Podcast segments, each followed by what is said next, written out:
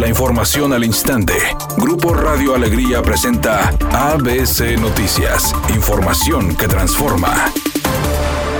La Secretaría de Salud en el Estado, Alma Rosa Marroquín, reportó 2.574 casos nuevos de COVID, rompiendo el récord de contagios diarios en lo que va de la pandemia. Por supuesto que en Nuevo León, pues ya con la cifra de hoy, al corte de ayer de 2.574 casos, estamos superando el número de casos que se presentaron en el pico más alto que fue en agosto de 2021. Con esto, con esta información, tendríamos que estar estableciendo un porcentaje de complicaciones de los casos graves. Por otra parte, la funcionaria de salud estatal habló sobre el regreso a clases. Y las escuelas estamos considerando un regreso de hasta un 50% de aforo en los planteles educativos, siempre y cuando la infraestructura lo permita, y estaremos evaluando este aforo de forma permanente de acuerdo a los indicadores de hospitalización y o de números de casos en pacientes pediátricos. Pero básico el uso obligatorio y continuo de cubrebocas. Por su parte, la secretaria de Educación del Estado, Sofía Leticia Morales, informó que la decisión fue tomada para evitar contagios en las aulas y pese al aumento de casos de COVID-19 que registra Nuevo León y estar en la cuarta ola de la pandemia, se regresará a clases de manera híbrida el próximo lunes 10 de enero con una modalidad mixta que implica hasta el 50%, asegurando el cumplimiento de todas las medidas sanitarias expuestas como usar cubrebocas, medir temperatura, aplicación de gel antibacterial y mantener la sana distancia de 1.5 metros, señalando que la vacunación a maestros iniciará el próximo miércoles.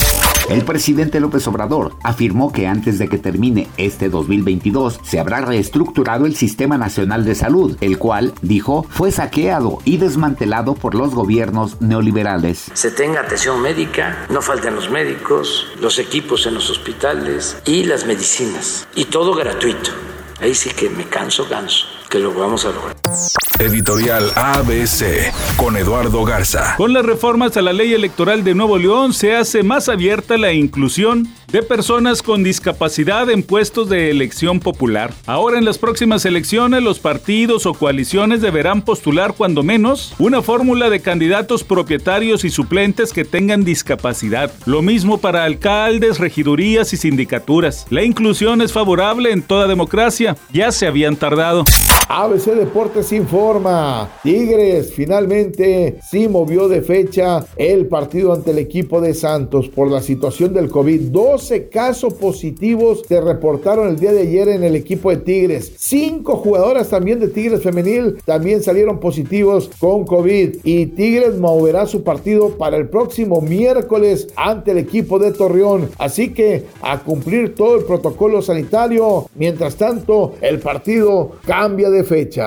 El próximo 31 de enero en Los Ángeles se iban a realizar los Grammys. Sin embargo, la premiación fue pospuesta debido al incremento de los casos de COVID en todo el mundo por la variante Omicron. Los organizadores contemplaban realizar la ceremonia de manera presencial con números musicales y público, lo cual en este momento es casi imposible. Por ello, para no arriesgar a todo el gremio artístico, decidieron programar una nueva fecha que aún no se da a conocer.